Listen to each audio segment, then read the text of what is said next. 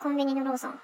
それがなぜにローソンという名前なのかっていうのを見ていたら、名前自体に深いこう成り立ちがあったというよりかは、当時1939年にアメリカのオハイオ州にいらっしゃったローソンさんが牛乳を販売する店を営業しておって、そのローソンさんの牛乳屋さんがむっちゃ繁盛しておって、お客がいっぱい集まり出して、ついにローソンさんがローソンミルク社っていうのを設立しまして、牛乳以外のものも販売するようになって、そのうちのオハイオ州中心に、米国北東部を中心にチェーン展開が始まりまして、さらに流れがあって、1959年には食品業界大手コンソリデーテッド、テッドフーズ社の傘下に入りまして、コンビニエンスストアとしての運営形態を強化していった上、その流れで日本にも入ってきて、それが1975年だったそうなんですけど、えー、まあ流れ飛ばして、最初アメリカ発祥だったから、まあアメリカンテイストの商品っていうのが結構品揃えとして多かったみたいなんですけど、まあ、現在はにまあ、まあ、日本向けに落ち着いているという。ローソンにとっては1975年がフランチャイズ店、チェーン展開の幕開けの年でした。ローソンっていう言葉自体のま語源だとか起源だとか、そういうのがあったんですけど、英語で書いてあって、ようわからんかった。まあ、翻訳機に頼って読んでみたところ、中世にそのローレンスっていう人がおって、ローレンスのペット、ペットというのはまあ、ローレンスのお気に入りの子とかそういう感じかな。そのローレンスのペットの形から、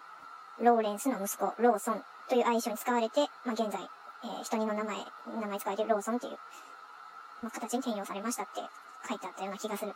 こんがらがってよくわかってないんですけど、えー、ラテン語でローレンティウスという言葉、まあ、ローレンタムの誰、誰かっていう意味する言葉があって、そこから由来するフランス語から今度英語でのローレンスっていう言葉が使われた。ローレンタムはローマ南西部のラティウム地方の古代ローマの都市でした。その古代都市のローレンタムの名前というのは、えー、ラウラスという、L-A-U-R-U-S、ラウラスという知恵の達成の象徴、知恵と達成の象徴。を意味するラテン語から派生した可能性がある。うん、なんかローソンの言葉に関するややこしい流れでした。あとなんだろうな、これはローソンっていう人物に込められた要素の説明してんのかな。これも英語だったからよくわからなかったんですけど、どういう表現をしているかというと、3つのエネルギーがあって、これらは非常に強力で熱狂的である。これら3つの人格は陽気であり、自己実現に満ちていて、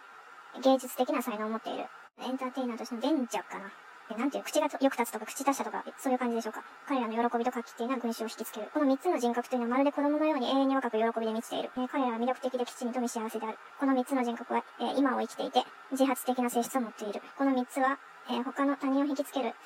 明るく壊れないオーラと共に生きている。非常に愛情深い。ナンバーとしても3を好む。なんだろうこれ。なんかローソンっていう名前に込められた力みたいなもんだろうか。ローソンっていう名前自体もこう、単純に law と son に分けると、 law で見た場合に法律とか法則、規律、規範、法規定とか、で、 son は普通にまあ息子。だからまあ忠実な息子。なんだろうな、世界をこう明るく平和にするための社会奉仕に対して非常に忠実な息子という風に捉えたらいいのかな。そして3つの性質を好むっていう。男でもあり、女でもあり、そしてどちらでもない3つのエネルギー。まあ、その他にもいろんな解釈はできるのかも。まあ、話ぶっ飛ばしてまあ、ローソンさんの牛乳に立ち戻りますと、私は個人的に牛乳単体っていうのが無理なんですが、なんで無理なのかなっていうと、口に残るなんか後味感がすごく苦手でございます。ずっと残ってるなんか成分みたいな、何の匂いなんだろうというと、牛乳っていうのはほとんどが高温殺菌されていて、その時に硫化水素が発生しているあの、その、その匂いなんだそうです。ほとんどの人が硫化水素の匂いがする牛乳が、その味しか知らないっていう、それが牛乳だっていうふうに思い込んでいるんだそうなんですが、実際の牛乳ってああいう匂いはしないそうです。一般に流通している牛乳のほとんどっていうのは高温、超高温殺菌、120度から130度で、まあ2、3、ここでは2、3秒って書いてあるんですけど、超高温で短時間で殺菌処理されたものがほとんど。それによって賞味期限を長くしているんですが、それによってよからぬこう、匂いというものが出てきてしまうという、その匂いがさっきのその硫化水素っていう、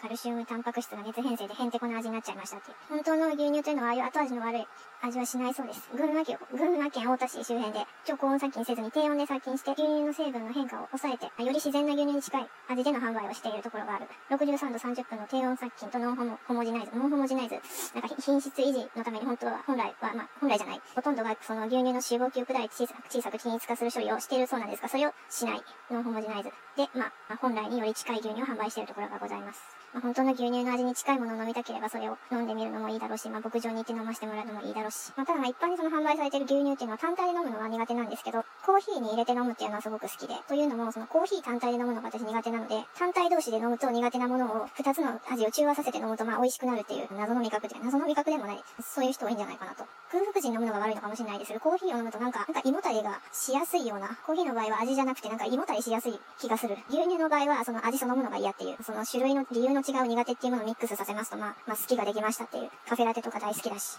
嫌いと嫌いを合わせたら好きができましたっていう、この3つのエネルギーのパターンを。はい、まあこういう雑の話でした。おやすみなさい。